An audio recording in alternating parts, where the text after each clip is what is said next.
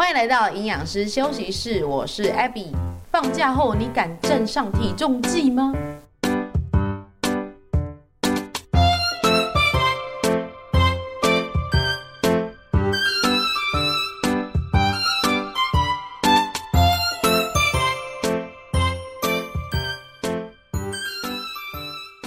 ？Hello Hello，哎，时间很快的一个礼拜又过去了，哎。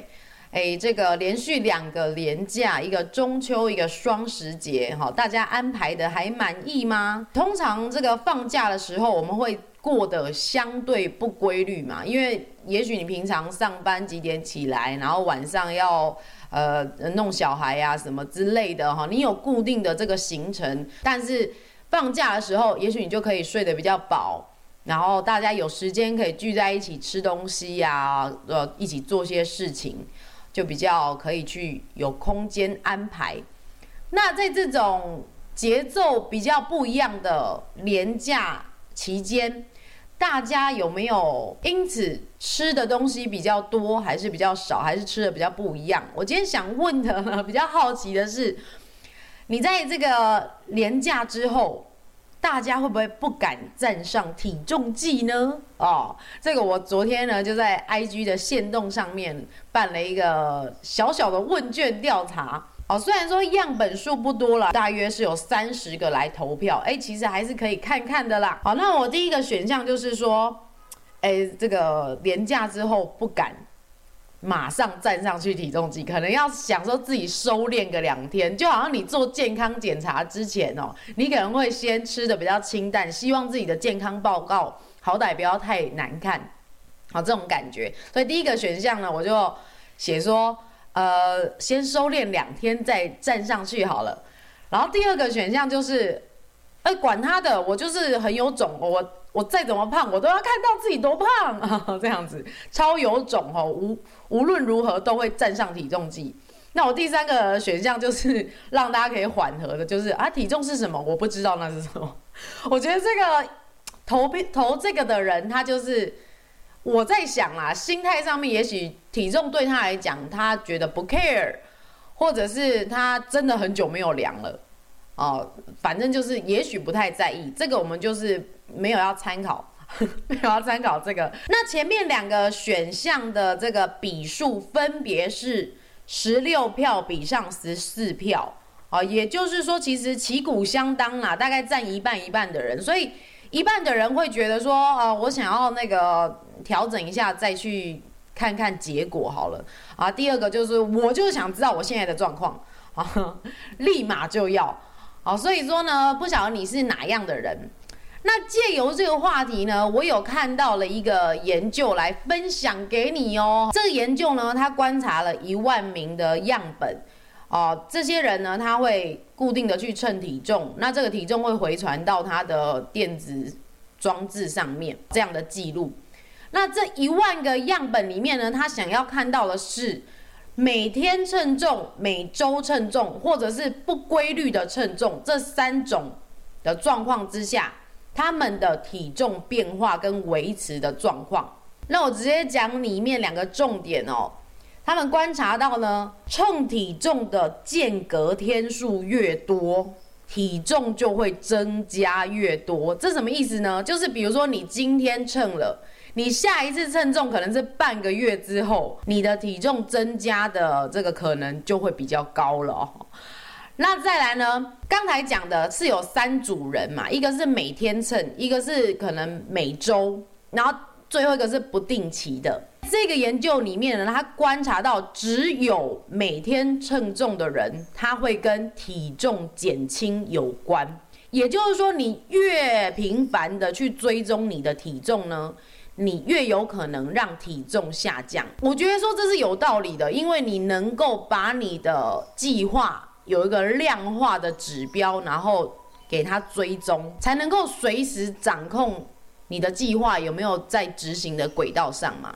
所以啊，借由这个研究呢，我觉得还是要提醒大家，如果你对于自己的体态想要有一点目标，想要调整的话呢，还是不要间隔太久才去称体重啊。我知道网络上也许有些内容，它是在提倡不需要过度关注你的体重，但是对于一些饮食啊健康有所目标的人，我觉得体重是一个相当简单就能及时反馈你的计划有没有执行得当的一个指标。好，它就很简单，你称上去你就知道了嘛。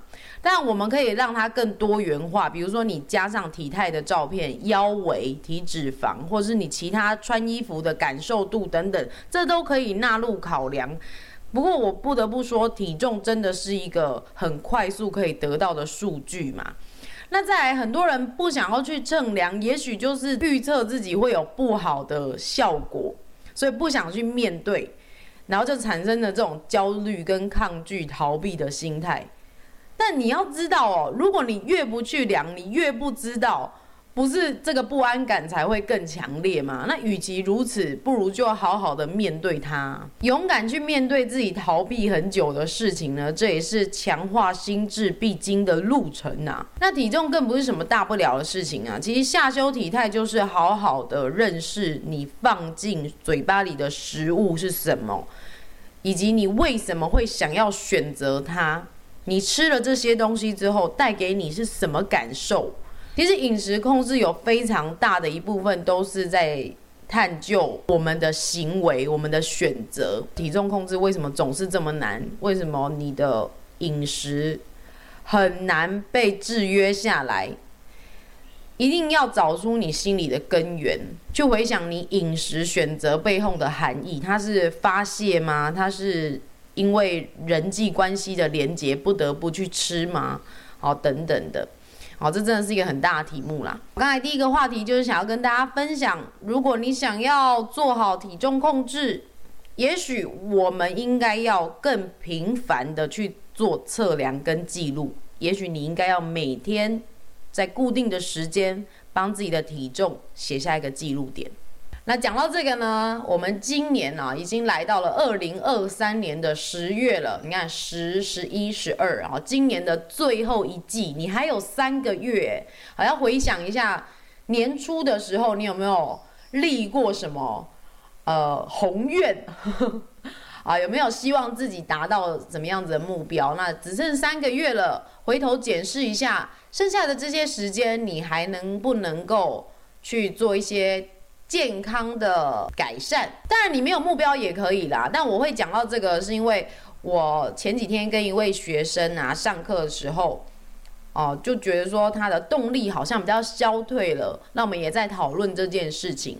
那我这个学生呢，他是上我的饮食课程，回顾过去呢，他的体态历程是从去年的大概五月初开始哦。他那个时候呢。呃，将近七十公斤。那么第一阶段呢，大约减到九月左右哦，等于说历经了将近半年的时间，他从七十公斤降到了六十二公斤哦，这样很厉害哦，真的是有如期的每个月好缓缓的给他下降下降。好，那体脂肪也是从大概三十五降到三十一点多。好，所以真的第一阶段相当有成绩。那我们通常瘦身啊，或调整体态，你一定不会是顺顺的斜坡啦。所以我们就在去年的九月呢，遇到了第一个平台期。那那个时候就请他维持，直到过了一个月之后，我们在第二阶段的下降。那个时候他就从六十二公斤再砍到大概五十八左右。于是呢。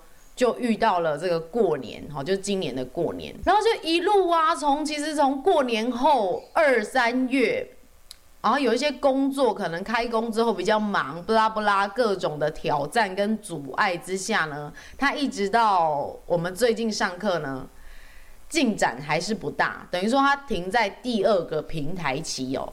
就顶多有的时候可能看到五十六公斤，但就只有短短的两天，然后体脂肪也是在二十八到三十之间浮动，哦，没有像之前的斜坡这么陡了。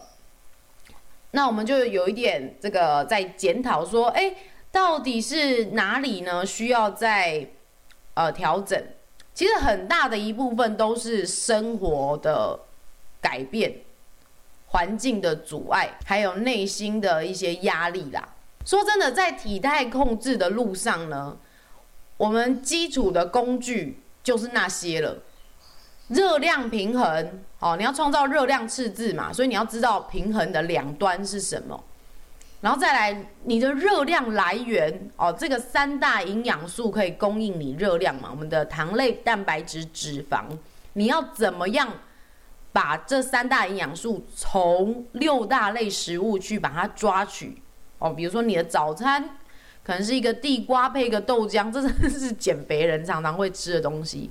那你的午餐一个餐盒里面蛋白质是什么啊？糖类是什么？这些基础的工具，只要你有接触过体态控制呢，你一定耳熟能详。那我要说的是，哦，体态控制呢，它的基础工具就这么简单，不要把它想得太复杂。但是这些工具为什么到后面会觉得好像效力不好了？你知道怎么做，可是你做不到哦，这个好痛苦哦，这种心心力交瘁的感觉。好，原因就出在于很重要的你的系统。我上周呢又再度翻了这个《原子习惯》那一本书呢，就是看到其中一章他在讲的系统这件事情。它里面举一个例子，就是说一个教练在带这个。自行车队，那因为他们的车队啊，很久没有得名了，去比赛的表现不是很好。那这个教练呢，他就是重新调整了运动员的整个系统，包含细到怎么样，你知道？细到说他们怎么洗手哦，比较不会让自己生病。然后他们吃的啦，他们的坐垫要多高啊？他们的恢复，你知道这种很小的细节，你会觉得要赢得比赛，不就是一直练一直练吗？而、不就是让自己的技术很纯熟吗？哦、没有哦，为了要让你在那一刻的表现是最棒的状态，你必须要把每个细节都顾到，包含刚才讲的，你不能够生病，你的肌肉要是最棒的状态。不能够太疲劳，要有好的恢复啊！你的睡眠、你的免疫力、你的精神、你的心情，全部都要顾到。那这就必须要从很简单的小细节开始做起。好，回过头来讲，我刚才说嘛，其实我们体态控制的工具就是长那样。可是我们到了后来控制不好，不应该花大量的心力去挑剔这些工具。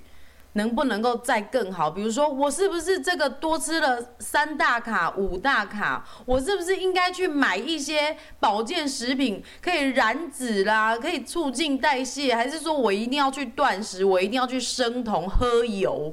哦，然后把饮食逼向一个很极端的窘境哦。这时候更应该要冷静下来，扩大你的视野，看到你整个生活系统哪里还可以改变。比如说。你明明就要减脂，可是你去超市的时候，还是要带一些饼干或是饮料放在冰箱。那你这个系统不就是在诱惑你自己去犯罪吗？不是犯罪，诱惑你自己去吃一些不利于你体态控制的东西吗？好，所以呢，我就跟这个学生在检讨这个系统。那其实他也不是什么特殊的例子，一样遇到的是工作压力。那因为工作需要他去进修哦，甚至还要准备证照考试啊，他就会觉得说哦，压力很大的时候，我就会想要多吃一点，或者是我觉得我一整天已经吃得很健康的时候，晚上就想要对自己好一点，这些都是人性，你千万不要一直去抵抗你的人性，或是滥用你的意志力。你要设定一个良好的系统的话，我们就来一个一个调。如果你想要吃零食，这个没有问题，但是你要知道说你的总量，比如说你一天吃一千五百大卡，可以造成热量赤字，可以帮助你减肥。那你把一千五百大卡的百分之十，一百五十大卡的额度挪出来，你可以吃点心，并且呢，你的点心先帮自己准备比较绿灯的，比如说优格、爱玉啦、仙草啦，哦，根茎类也是有点甜甜的，南瓜、地瓜啊。好，或者是比较没有那么犯规的饼干，啊，一点点的谷片，前提是呢，你有帮自己挪用出这个额度，就很像在理财的过程中，省吃俭用是没有办法长期执行的，而是你要去分配你的预算呢、啊。好，你总不能说，好，我决定我这个月的伙食费只有五千块。哎，这样也太可怜了吧？那你这是做那个两个礼拜就失败了，好不好？好，你应该要说哦，伙食费是多少？然后我的聚餐费，我给我自己一千五百块的聚餐，这样我的人际关系，我的这个身心调节呢，也要先顾到，不要一下子就把自己压榨到极点。所以回过头来讲，我就说跟这个学生呢，好，好想吃点心，我们挪用一点额度预算给他安排好，然后并且知道说要吃的时候该吃哪些，不断的去复习这些概念，然后并且要调整你的系统。然后其中他还有讲到说，每次到了下午的时候啊，他坐的位置旁边就是这个零食柜，那个茶水间旁边的零食柜。然后公司也是啊，福利很好，要要吃什么尽量拿，免费的却是变成最贵的。好，因为你拿了之后呢，你可能要花更多的时间跟心力，再把你的体态调整回来。好，所以我就跟他说哈。这个真的比较辛苦一点。那每当你看到了这个零食柜呢，你想吃的时候，你就把自己准备的水果，或者是你准备的点心，比较没有那么雷的，好，你就拿出来。这个过程也许会有点痛苦，但是只要你不断的重复，它就变成你的直觉反应，你就不再觉得那个零食柜有这么诱人了，你知道吗？好，这是必须要熬过去的啦。那再来呢？我们还要讨论到一点，说，呃，他因为太忙了，再加上最近的天气真的不太好，没有办法走路啊，要不然本来他会这个提早下车啊，把通勤的距离再拉长一点，用走路的方式把它完成，然后提高一天的活动量嘛。那现在变成说这件事情好像也受到阻碍了，他就变得很焦虑。那我就跟他说：“亲爱的啊。”那没有关系啊，我们呢可以从很简单的做起，比如说你早上跟晚上各花个十分钟左右，也许呢你就给自己安排三个动作：伏地挺身、弓箭步啊、拍合跳啊，你各给他做个三十秒，然后这样循环，这不也是用一种简单的方式去完成、去提高你一天的活动量吗？所以，我们一定要会变通，并且帮自己先安排一些你可以做得到的事情，不用一开始就想说哦，我一定要赶去什么健身房，然后上一整个小时的课，全身暴汗，然后再回来，这样你一天可能两三个小时就花掉了，然后你也越来越焦虑，因为你本来就时间不够用了嘛。所以我宁可呢，大家是从一些比较简单的可以安排的事情去做。那我们上次上课之后呢，就是重新给他加油打气，然后调整一下整个生活状态的系统，还有哪里可以优化，并且呢，立誓哈，立誓一定要自己先发一个宏愿，今年最后的三个月，看看能不能帮自己再达到哪一个体重的阶段。好，他自己讲的，他跟我说他要到五十五了，好。这个其实听起来真的没有很难，因为你三三个月两公斤，前提是它还有空间可以减，它不是说 BMI 已经到二十十九，那瘦 B 八的我真的不会要求你再降体重，这没有意义哦。你应该要专注在你的腰围跟体脂，或者是你的运动表现、你的肌力去做一个提升。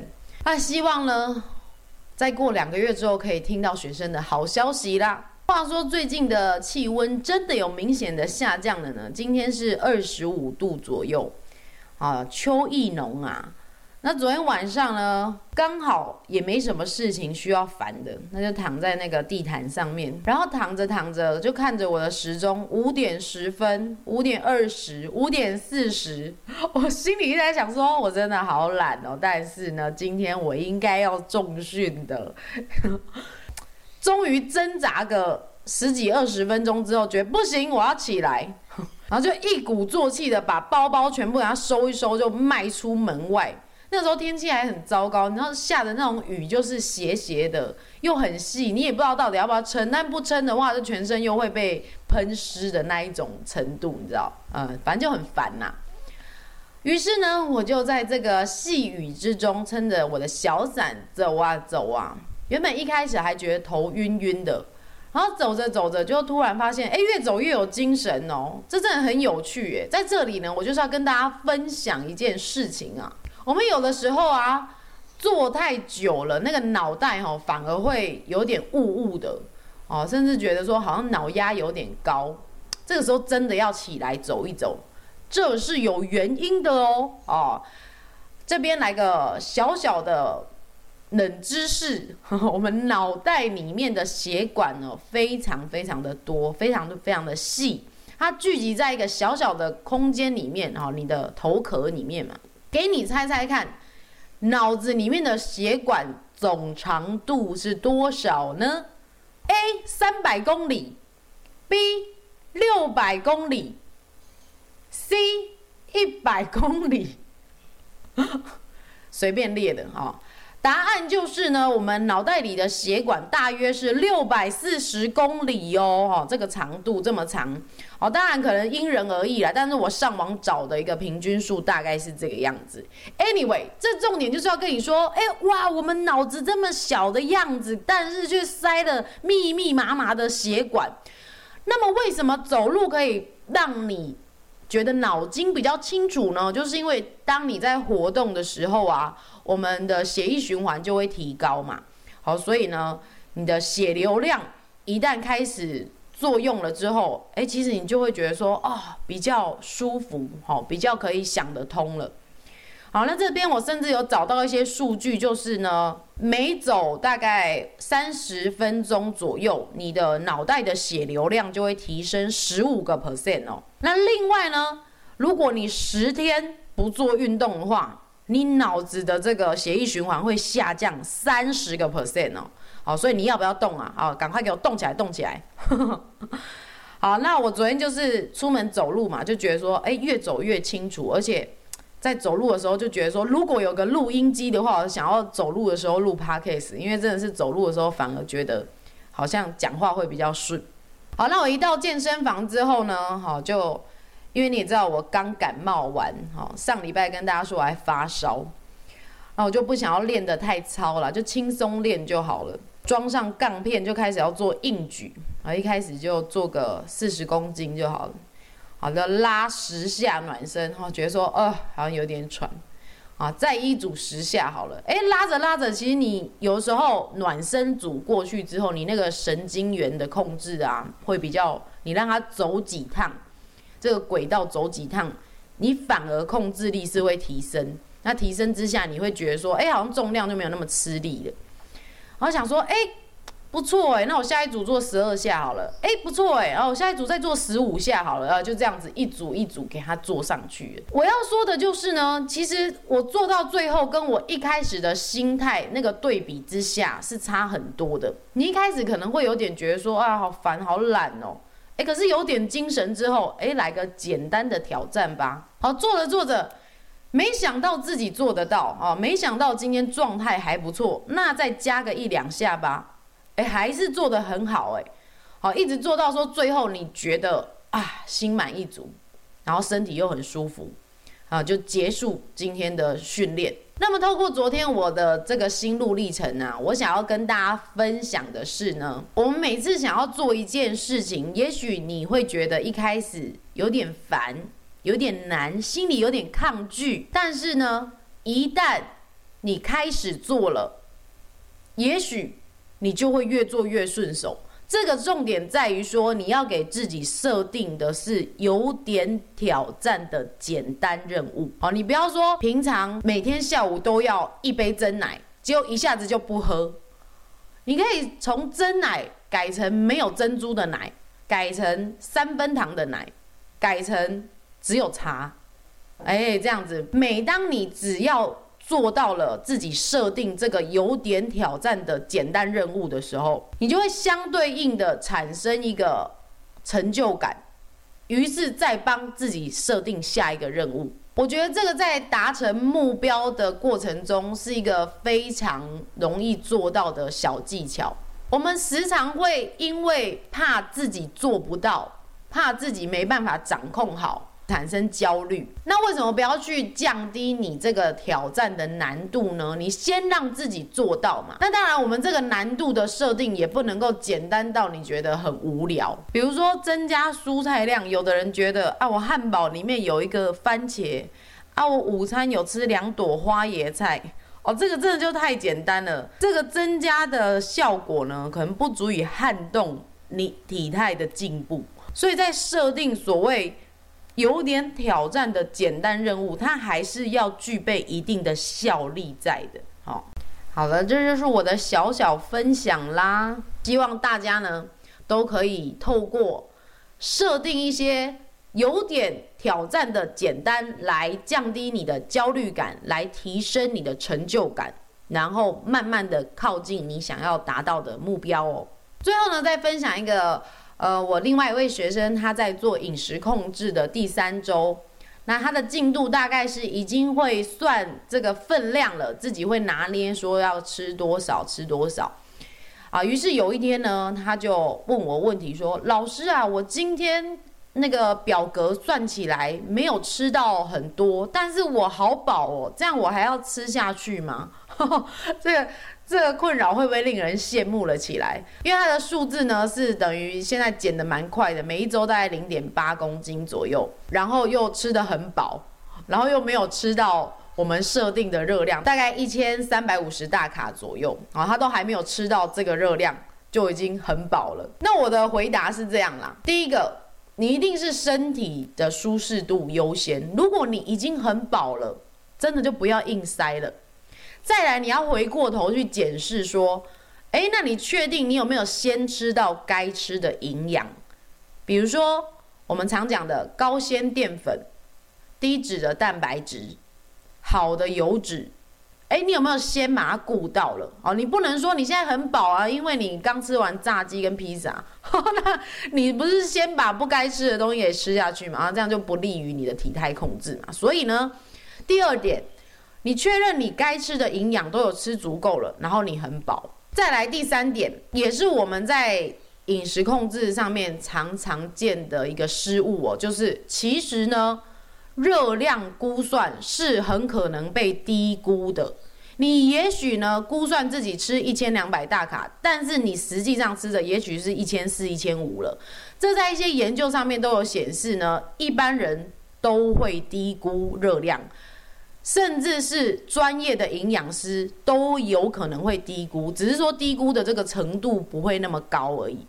所以基于上述的三个理由呢，我觉得你在体态控制的过程，如果吃得很饱，不饿就不需要吃了。那当然，我这一边是针对你在减脂过程饮食上短期上面的反应。它也许食欲它就是起起伏伏的，身体补充了足够的营养之后，它饱足感就提升上来。那我们在减脂的过程中，也会运用一些食物选择的技巧，让你感觉到比较饱。如果是因为生病啊、生理期造成的食欲不好，那就是另外的话题了。我今天就是没有要讨论这一块。好的哦，那我们今天呢，分享大概就是这个样子啦。哈。那我还是要再叮咛一下哦，我个人是比较有点任务导向的这种个性。今年只剩三个月喽，好，有什么事情你在年初的时候有立下宏愿的哈，希望自己可以达到的小目标，赶快去把它完成吧哈，又要二零二四年了，还是说这个心愿要留给二零二四年再许一次？好，有任何问题呢，或者是你想听的内容，都可以私讯我的 IG 账号 A B B Y 点 E A T 点 L I F E A B 营养师休息室。那我们就下周见喽，拜拜。